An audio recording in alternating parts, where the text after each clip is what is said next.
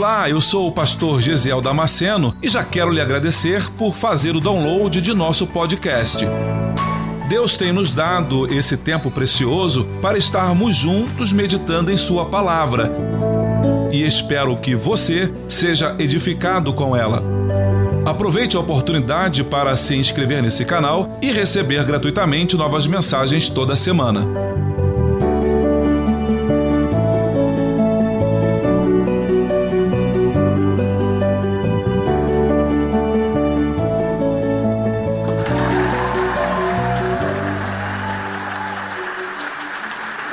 Aproveitar que você está de pé e te convidar a abrir o texto segundo escreveu Jó, no capítulo 29, versículo 14. Aleluias, aleluias. Você achou Jó? Diga amém. Diz assim o texto: Cobria-me de justiça e ela me servia de veste, como manto e diadema era o meu juízo. Quero ler mais uma vez. Cobria-me de justiça e ela me servia de veste, como manto e diadema era o, o meu juízo. Você pode tomar o seu lugar. Eu quero pensar com você a respeito desse texto que nós acabamos de ler, porque Jó ele está metaforicamente falando, ele está transformando a justiça numa roupa, numa veste. Aí ele diz: e servia-me essa justiça por veste e como manto. Ele está dizendo que a justiça é a roupa que o identifica. A gente consegue saber muito sobre alguém ou sobre uma família quando nós observamos o guarda-roupa desta família. Não é assim? Por exemplo, se você vai na casa de alguém e você chega no guarda-roupa e você vê muita roupa de de educação, de malha, de camisetas de regata, de educação física, você vai dizer: opa, fulano gosta de malhar. Fulano, você vai ouvir, vai ver os tênis parelhados, você vai dizer: olha, aqui mora alguém que gosta de fazer educação física, gosta de exercício físico. Se você entra na casa de alguém que é um militar, por exemplo, e você abre o guarda-roupa sem saber que ele é um militar, mas quando você vai no guarda-roupa e você abre o guarda-roupa, você vai perceber que tem fardas ali dentro, e você fala: opa, aqui mora um militar. Olhando atentamente para a farda, você vai até dizer se ele é um praça, se ele é um sargento, se ele é um oficial, se é um oficial general, porque você vai ver isso nas roupas, nas divisas das roupas dele. Então o guarda-roupa, ele fala muito de alguém, ele identifica os moradores daquele lugar. Você pode até errar na sua análise, mas é muito difícil. Olhando para o guarda-roupa, você consegue ver e falar muita coisa a respeito daquela família. Em casa, o meu guarda-roupa é uma portinha desse tamanho. Hã? Vai apanhar. Vai, ó, ó, ó, não quero ver nenhum membro depois mostrando o rosto no braço, o rosto, o rosto. Pastor, ficou roxo a costela. Não quero. Não quero. O guarda-roupa é daqui na parede. Mas o meu é desse tamanhozinho assim e ainda uso alguns pedaços do meu, do meu cabide. E aí você percebe algumas coisas. Você olha, nossa, ela gosta de sapato. Parece uma centopeia. Deve ter aí uns 30 sapatos. Usa sapato? Não, mas ela tem. Tem uns. Mas é porque é porque cada um tem que combinar com uma roupa diferente. Por exemplo, eu estou dizendo esse exemplo porque meu aniversário está chegando, dia 2 de setembro. Ok? Amém? Está chegando o meu aniversário. O aniversário do pastor de vocês está chegando. No último aniversário, eu ganhei muita coisa. Algumas eu nem usei. Porque, por exemplo, ó, eu não consigo usar camisa vermelha. Nada contra quem usa, mas eu não consigo usar. Então, se você me dá uma camisa vermelha, eu não vou usar a camisa vermelha. Se você me dá uma camisa verde fluorescente, dificilmente eu vou usar uma camisa verde fluorescente. Porque a roupa ela nos identifica. Eu sou mais monocromático, tá vendo? Eu gosto muito mais do preto, do azul e dessa combinação. Cores meio pastéis, meio pastel. Você vai olhar para mim e vai ver que eu não sou introvertido. A roupa vai definir isso. Você abre o guarda-roupa, muitas roupas coloridas. Fulano é extrovertido. Porque o guarda-roupa ele fala. Até um escritor disse que o guarda-roupa ele nos transporta para outro mundo, né? Os amantes de C.S. Lewis aí lembram do feiticeira, o leão, a feiticeira e o guarda-roupa. Mas eu quero pensar com você nesta noite sobre o que você tem guardado, que tipo de roupas você tem guardado no seu guarda-roupa. O que é que identifica você? O que, que te identifica e o que, que identifica a sua família? Que tipo de roupa identifica você? Porque o texto diz, Jó vai dizer que a justiça é uma roupa que o identifica. Jó vai dizer que o juízo é uma roupa que o identifica. Pensando nesse texto, se nós abrimos Gênesis capítulo 27, versículo 15. Depois, tomou Rebeca as vestes de gala de Esaú, seu filho mais velho, que tinha consigo em casa, e vestiu em Jacó, seu filho menor. Essa história você conhece. Jacó é o filho caçula. A bênção da primogenitura cabe ao filho mais velho. A mãe descobre que o pai vai abençoar com toda sorte de bênção o filho mais velho. E por um acaso não é o filhinho querido dela, chamado Jacó, é o filho Esaú, que é mais ligado para o pai. Então a mãe pensa e bola uma coisa. E ela chama Jacó, o seu filho, e coloca no coração do seu filho o propósito do coração dela. Ela diz: Vai lá, meu filho, pega um cabrito lá no meio do quintal, eu vou preparar um guisado para o teu pai. Você vai levar para ele e ele vai te abençoar. Mãe, mas como é que eu vou, mãe? meu braço é liso, meu braço é pelado, eu, meu irmão é peludo, é cabeludo. Meu pai, ele, ele vai desconfiar, e, e aí ao invés de me abençoar, ele vai me amaldiçoar, mãe. Filho, espera aí. Ela vai no guarda-roupa do irmão, de Esaú. E dentro do guarda-roupa de Esaú, ela saca uma blusa, um casaco, uma roupa de gala, uma roupa de festa. E ela veste a Jacó, a Jacó com a roupa do seu irmão Esaú. Então ele chega diante do pai com o guisado, e o pai está confuso, porque Isaac já é um homem de idade, Isaac já não enxerga direito, já, já não consegue mais enxergar. E ele fala: a voz é de Jacó, mas, a, mas o tempero aqui é de Esaú. Ele está confuso. Então ele pensa assim, na cabeça de Isaac ele pensa: vou resolver esse problema agora. Filho, vem cá, vem cá, porque eu quero te cheirar. Eu quero. Meu filho tem cheiro do campo. Meu filho é caçador. E quando e quando o filho se aproxima, ele agarra o filho e o versículo 27 Versículo 27 do capítulo 27 diz assim: E chegou-se e beijou Isaac, e disse Isaac seu pai: Ora, chega-te e beija-me, meu filho. Isaac chama o filho para perto, e ele pede um beijo do filho porque ele quer cheirar o filho. Versículo 27. E chegou-se e beijou, então cheirou o cheiro das suas vestes e abençoou e disse: Eis que o cheiro do meu filho é como o cheiro do campo que o Senhor o abençoou. Assim, dessa forma, Jacó enganou seu pai, usando a roupa de Esaú, seu irmão porque na roupa de Esaú tinha o perfume de Esaú. Você consegue entender isso nessa noite? Isaac não enxerga. E quando ele cheirou, ah, esse é o, é o, perfume do meu filho. Esse é o perfume do meu filho. Eu te abençoo com toda sorte de bênção. E ele abençoa Jacó, passando-se Jacó por Esaú. Jacó trouxe, sem saber, uma legalidade para a família. Jacó usou uma roupa para trazer a mentira para dentro da família. E a partir daí você vai perceber que esse tipo de indumentária, esse tipo de roupa, nunca mais vai sair do meio desta família, do guarda-roupa desta família. E o pior de tudo é que o guarda-roupa ele é compartilhado. Eu sei que você não passou por isso. mas eu já fui extremamente pobre. Então, as minhas camisas eram compartilhadas lá em casa. Deixa o teu irmão usar. O que, que tem você usar, o teu irmão usar a tua camisa?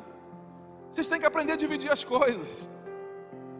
E aí eu queria sair no sábado para uma festinha. E quando eu chegava lá no, meu, lá no cabide, na minha parte do cabide que eu olhava, cadê a minha camisa? Não está. E aí eu tinha um insight. Vou procurar no cesto de roupa suja. E quando eu chegava lá, estava a minha camisa guardada, embolada lá no fundo. E eu dizia: Quem usou minha camisa? Eu já sabia quem tinha usado a minha camisa. Porque a gente compartilha. Às vezes meu filho fala para mim, pai, me empresta teu casaco, eu vou fazer uma caminhada agora, eu vou fazer uma caminhada, me empresta teu casaco, pai. Pega lá, filho, porque o que é meu, é teu.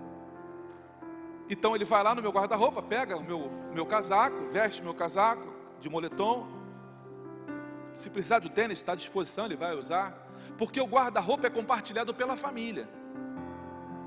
E é isso que o texto vai nos mostrar nesta noite que o guarda-roupa é compartilhado dentro da nossa casa. Como assim, pastor? Assim como Jacó enganou seu pai com as roupas de Esaú, seu irmão, Jacó vai passar pelas mesmas coisas a partir de agora. Vem comigo. Jacó sai da casa em direção a Padã Arã, porque o irmão vai querer matá-lo. Esaú prometeu que vai matar Jacó. Para não morrer na mão do próprio irmão, Jacó foge. E o pai diz para ele antes de fugir: vai para a casa do seu tio Labão e fica por lá e casa por lá. Jacó então ele vai para Padã Arã e chega lá na casa do tio Labão, ele encontra uma moça. E ele se apaixona por ela. Ele ele olha para aquela mulher e ele se encanta com ela, ele fica deslumbrado com a beleza daquela mulher. Quase igual a minha esposa comigo, só que foi ao contrário. Ela me viu e ficou apaixonada por mim. É bem parecida a história, só que diferente.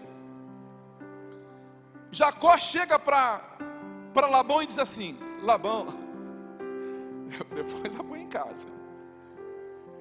Labão, tio, eu gostei de Rebeca, eu gostei de Raquel, eu quero casar com Raquel.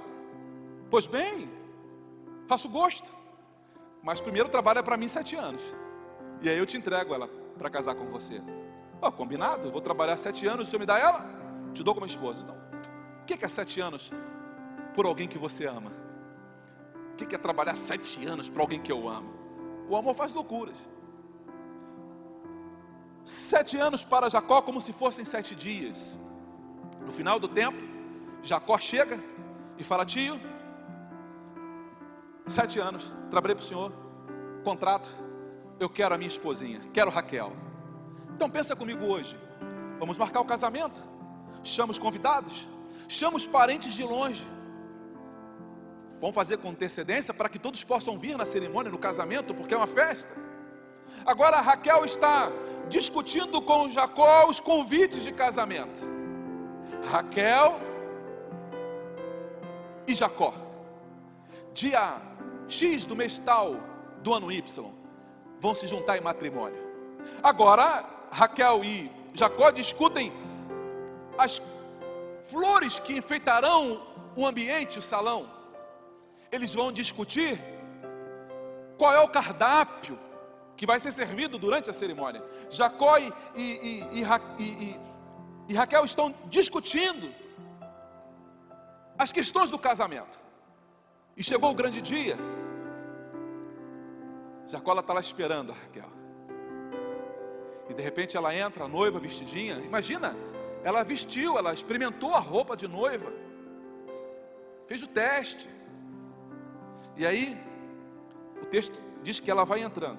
O comentarista chamado André Choraqui é um comentarista judeu, bem respeitado no meio acadêmico. Ele diz que naquela época a cultura dizia que a noiva ela tinha que vir com um véu cobrindo o seu rosto.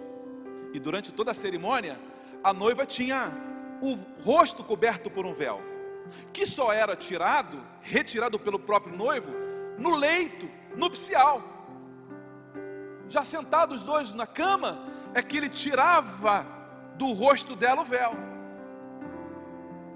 Só que, imagina, Jacó deve ter bebido, dia da tarde da noite, chegou na tenda, não tinha janelas, não tinha iluminação, E quando Jacó acorda pela manhã, ele, o que, que, é isso? O susto que Jacó leva. O que, está fazendo aqui? Você está doida? Está doida? Está doida? O que, está fazendo aqui no lugar de Raquel? Que loucura é essa? E Lia fala: Não, mas foi eu que casei com você ontem. Não, seu tio fala: Que conversa é essa? Como é que o senhor me dá Lia no lugar de Raquel? Eu quase infartei agora de manhã, quando acordei e vi Lia do meu lado. Que conversa é essa? Que brincadeira de mau gosto é essa? E aí Labão vai dizer: Aqui nós temos um costume. Nós não entregamos a filha mais nova antes da mais velha. Labão usou a roupa da noiva de Raquel e vestiu a Lia com a roupa de casamento de Raquel e enganou Jacó.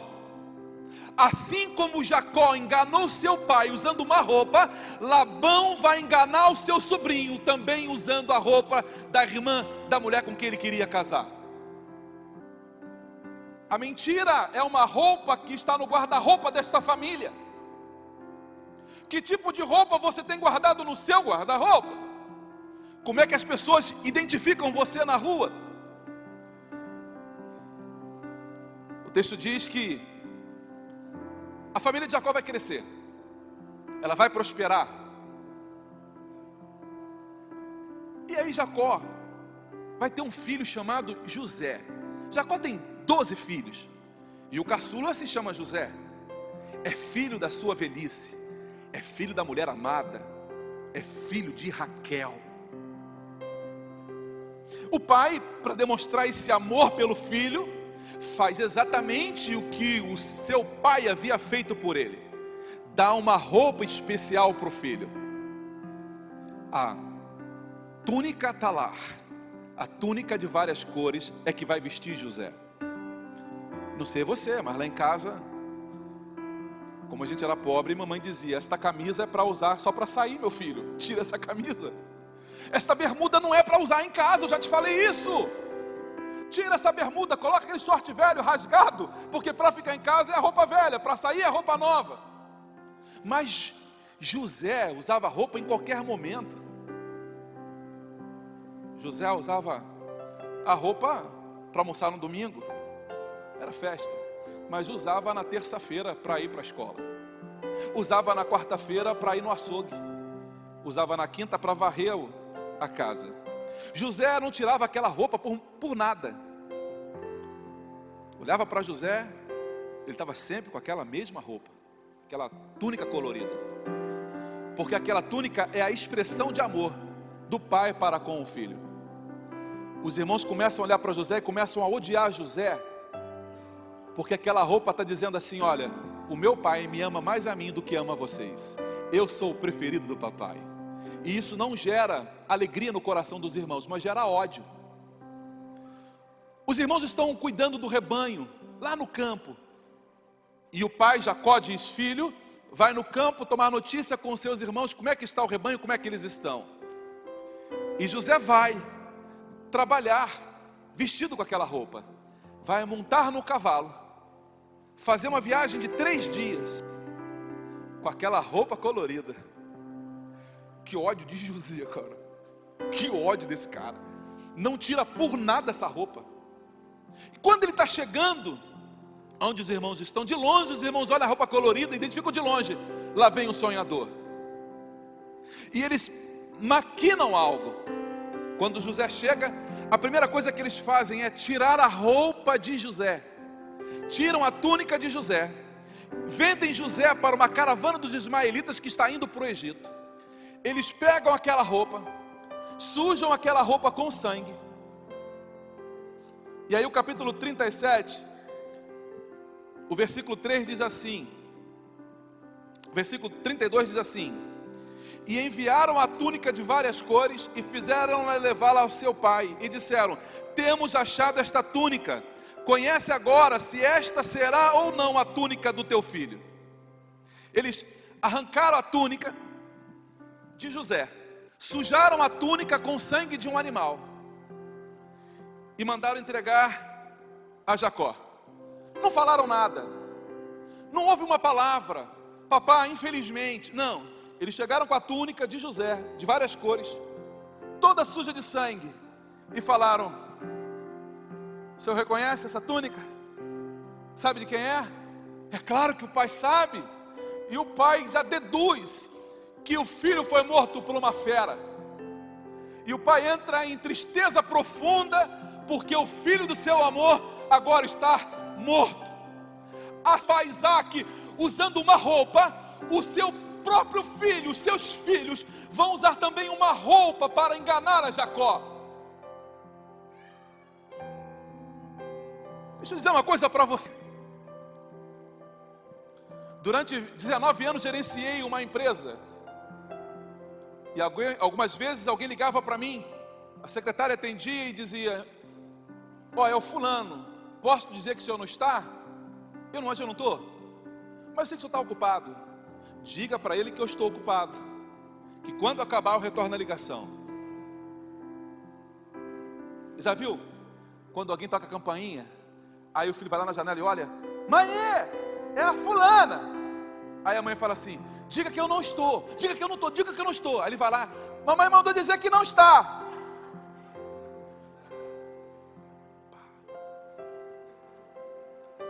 Você está ensinando para o teu filho?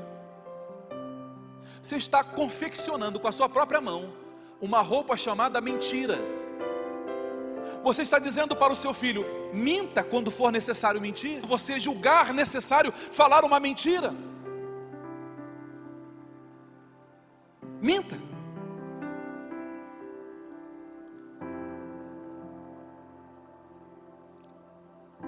Tem muita gente que está vivendo situações que não gostaria, porque foi você mesmo quem começou essa história, foi você mesmo que deu início a isso, foi você mesmo que ensinou. Por exemplo, eu conheço, eu poderia passar aqui a noite falando de muita gente, conheço muitos filhos de crente que não querem voltar para Jesus, porque os pais ouviam os pais falar mal do pastor em casa Muitos filhos não querem voltar para a igreja, porque ouviam os pais falando em casa. Sabe aquela fulana, aquela irmã? E aí falavam mal da irmã. E ele cresceu ouvindo coisas absurdas dentro da igreja. Aí ele cresce dizendo: Eu não vou frequentar aquele lugar. Aí você fica, pastor, me ajuda em oração, porque meu filho não quer ir para a igreja. Ele não quer ir para a igreja porque você confeccionou com as suas mãos uma roupa e entregou para ele. E agora você quer que eu, com uma oração, resolva o teu problema. É você que vai ter que quebrar, meu irmão, essa maldição na tua vida. É você que vai ter que gastar noite de oração, de jejum, pedindo Deus misericórdia para romper com esse ciclo na tua vida e no ciclo da tua família. Todo mundo é obrigado a concordar com o que eu penso, nem todo mundo é obrigado a concordar com o que eu acho. Mas se você parar para pensar, quando você lê o texto ali de Gênesis capítulo 9, você vai ver que Noé, depois que sai da arca, ele planta uma vinha. Depois que ele planta a vinha, ele produz um, o vinho, suco da uva. E ele se embebeda com o suco da uva que ele preparou, com o vinho que ele mesmo preparou. E o texto diz que Noé, dentro da sua própria casa, ele fica bêbado com o vinho que ele produziu e bêbado, ele tira a própria roupa e fica nu dentro de casa. Pode ser até que tenha vomitado dentro de casa, feito algo feio, mas ele está dentro da casa dele. O filho mais novo, o filho Canaã, chega e olha aquilo e fala: ah, peladão, que vergonha!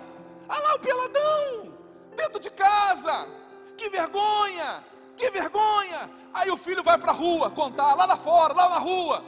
Meu pai estava bêbado ontem, cara. Todo vomitado, nu dentro de casa. Ele está levando um problema que era dentro de casa, levou para fora da casa dele.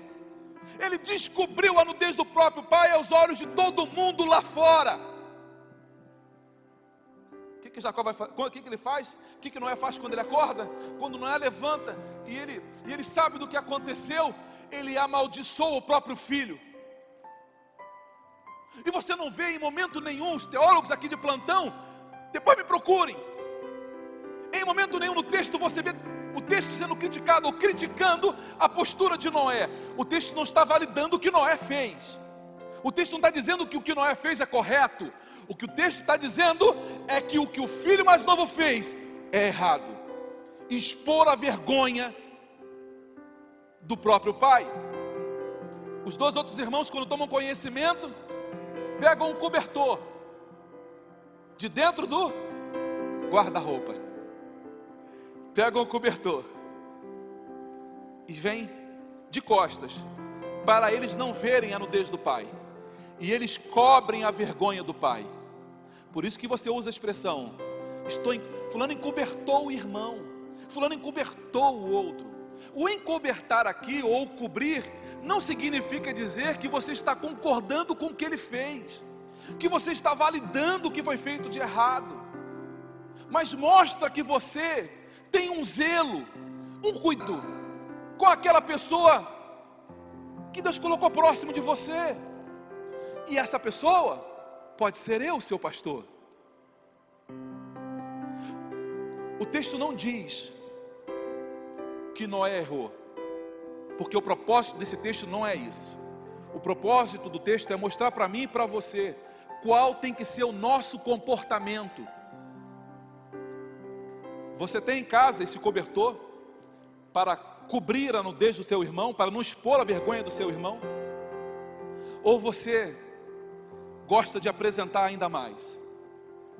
Fulano está sabendo da última? Qual é a última? É a respeito do fulano. É notícia boa ou ruim? Não, é verdade. Não, não, não. Eu quero saber se é notícia boa ou se é ruim. É ruim, então não me conta. Porque eu não quero propagar nada que exponha o meu irmão. Você entendeu isso? Porque na mesma medida que você mede, vão medir você também. Se você não se preocupa em guardar a nudez daquele que está ao teu redor, as pessoas também não vão se preocupar de guardar a sua quando você errar. Se você não tomar cuidado em não expor as pessoas, também não terão cuidado de não expor você quando em algum momento você falhar. Você tem esse cobertor dentro do teu guarda-roupa? Olha que coisa interessante. Essa família cresce e eles têm um filho, eles têm um, um, filho chamado Judá. Judá é filho de Jacó. Judá tem três filhos. E ele pega esses três filhos e apresenta o mais velho para uma menina chamada Tamar. Faz o casamento dos dois. Logo na sequência, o esposo de Tamar, o filho de Judá, morre pela lei do levirato, Judá é obrigado a pegar o próximo filho e entregá-lo para casar com Tamar, para que o casamento desses dois, o primeiro filho, leve o nome daquele outro irmão que morreu, para que o nome daquele irmão não se apague debaixo dos céus. Então, quem vai casar agora pela segunda vez tem que gerar um filho, e o primeiro filho tem que levar o nome do irmão que morreu. Mas ainda assim, o segundo irmão morre. Judá para e ele deve pensar: essa mulher é amaldiçoada. Eu tinha três filhos, entreguei dois para ela e os dois morreram. Assim, num curto espaço de tempo, essa mulher é amaldiçoada. Se eu entregar o próximo filho para ela, vai morrer também. Eu fico sem filho, fico sem história, fico sem descendência. Não. Então Judá ele começou a querer dar uma enrolada, porque a mentira era uma, uma indumentária que tinha de sobra no guarda-roupa desta família. Judá começa a enganar, percebe? O texto diz que até aqui Tamar usa uma roupa, a roupa da viuvez. Ela usa uma roupa para dizer assim: ó, eu sou uma viúva. Ela usa essa roupa. Mas ela tem um, ela tem um, um projeto, ela tem uma ideia, ela tem uma artimanha. E ela vai lá, e o texto diz, está bem claro no texto, ela diz que ela tirou as roupas da sua viuvez e vestiu a roupa de prostituta. Tamar tira a roupa de viúva, se veste de prostituta e vai lá para a esquina esperar o seu sogro Judá passar.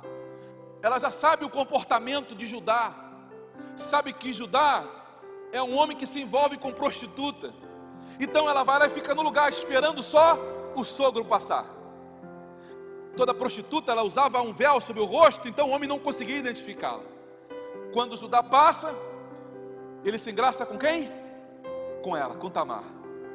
Ele olha, está vestido de prostituta e ele identifica como uma prostituta. Tamar é da família e já usa também as roupas da família. Tamar usa a roupa de prostituta para enganar o seu sogro Judá. Não é à toa e não é coincidência que o tempo todo a roupa aqui dentro dessa família está envolvida com mentira. Você percebeu isso? Você conseguiu perceber que o tempo todo a roupa ela está atrelada aqui a uma mentira, um engodo? José agora está no Egito, chegou na casa de Potifar. Dentro da casa de Potifar, ele tem ordem para controlar tudo, administrar tudo que ele pode. O texto diz que a mulher de Potifar se engraça com ele. Ela deseja tê-lo como seu marido. E numa no desejo de tomá-lo, ela segura ele pela capa e ele sai correndo e deixa a roupa nas mãos dela.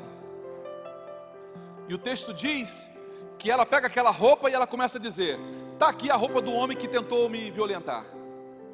Ela usa a roupa de José que tentou fugir na verdade, mas ela mente dizendo que essa roupa pertence ao homem que tentou me violentar hoje.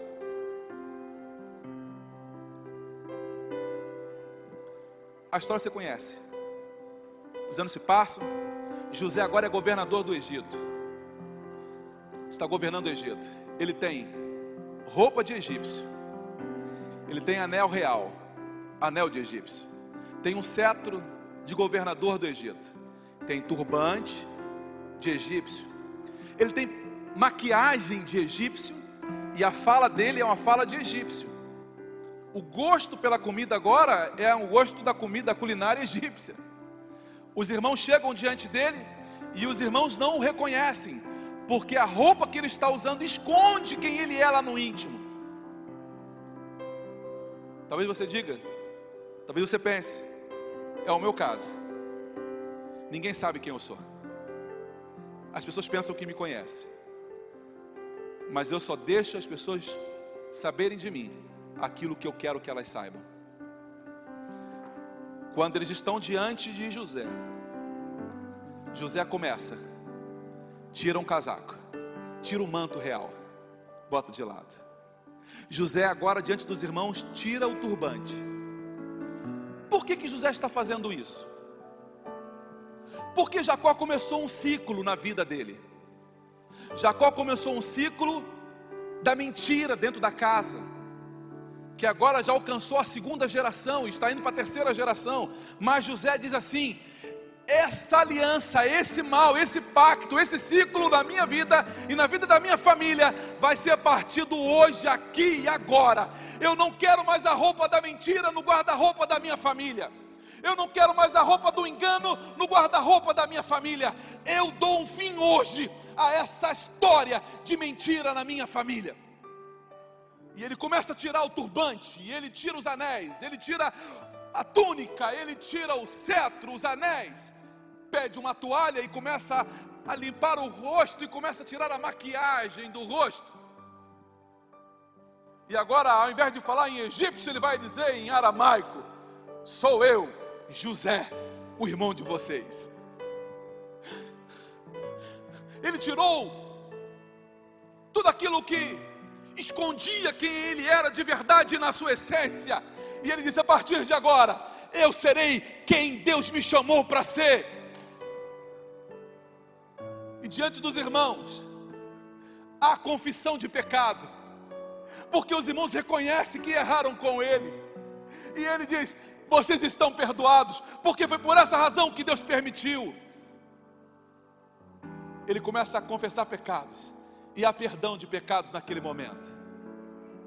Ah, hoje aqui tem liberalidade de perdão hoje aqui neste lugar.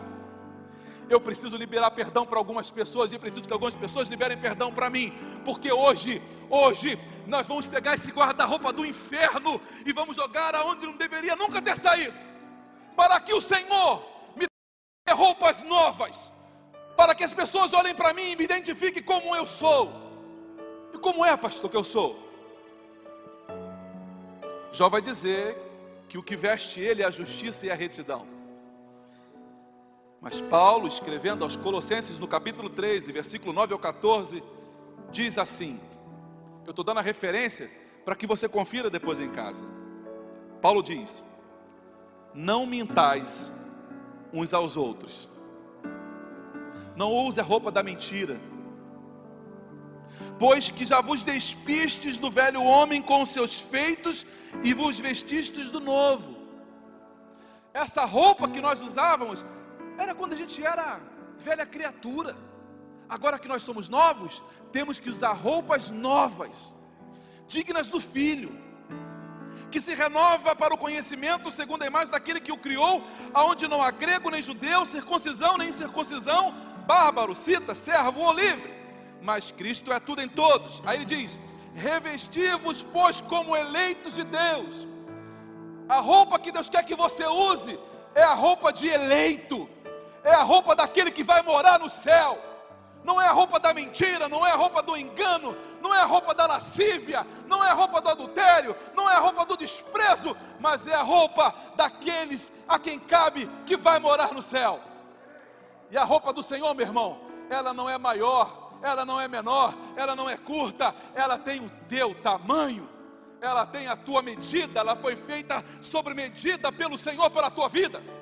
Deus tem roupa nova para você aqui hoje. Deus quer arrancar de você essa roupa antiga para te dar uma roupa nova. Santos e amados, de entranhas e misericórdia, de benignidade, de humildade, de mansidão, longanimidade, suportando-vos uns aos outros e perdoando uns aos outros. E se algum tiver queixa contra o outro, assim como Cristo vos perdoou, assim fazei vós também. E sobre tudo isso, Aí Jesus tem uma capa diferente para dar agora. Sobre tudo isso, revestivos, ou seja, vestir por cima, vista por cima, o amor. Vista por cima, o amor, que é o vínculo da perfeição.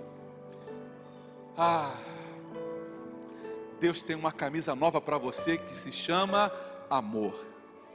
Deus tem uma túnica especial para você, que se chama amor. As pessoas vão olhar para você e vão te identificar pela roupa que você usa.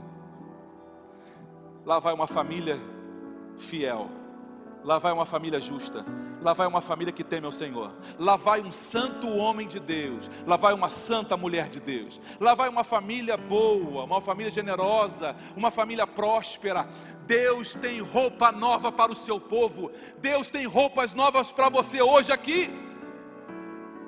Isaías 61,10 diz assim: É grande o meu prazer no Senhor, regozija-se a minha alma em Deus pois ele me vestiu com vestes da salvação, e sobre mim pôs o manto da justiça, qual noivo que adorna a cabeça com o sacerdote, qual noiva que se enfeita com joias. Diga assim: Deus, diga com vontade, Deus tem roupa nova para mim. Deus tem roupa nova para você. E o sobretudo que ele tem para esse inverno é o sobretudo do amor. Deus tem um sobretudo para a tua vida, meu irmão. Neste inverno, Deus tem um casaco chamado de amor para cobrir você. E deixa eu dizer uma coisa: essa roupa você pode compartilhar. Eu posso compartilhar desta roupa com você, viu? Eu quero compartilhar contigo. Eu quero te emprestar esta roupa do amor. Deus tem roupa nova para você aqui hoje. Eu quero orar por você que está aqui nesta noite. Eu quero que você curve a sua cabeça eu quero que você curve a sua cabeça. Essa, essa maldição foi quebrada na vida de Jacó, porque teve um filho, José, o improvável, o improvável, o esquecido.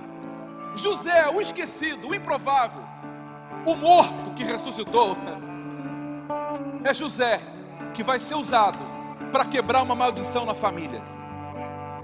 É José que vai ser usado por Deus para quebrar uma maldição na família. Deus falou com você aqui hoje. E de repente você é esse José que precisa quebrar essa maldição na sua família. Talvez não tenha começado por você, talvez tenha começado pelo seu avô, pelo seu pai, mas é um espírito maligno que continua acompanhando a sua família até que se levante alguém que rompa, que diga: Senhor, eu rasgo, rasgo essa camisa e jogo fora. Que roupa é essa? É a roupa da mentira? Eu não sei que roupa é, você sabe que roupa é essa. Você acabou de ouvir mais um podcast. E se você foi edificado com essa mensagem, compartilhe com outras pessoas. Até o próximo encontro.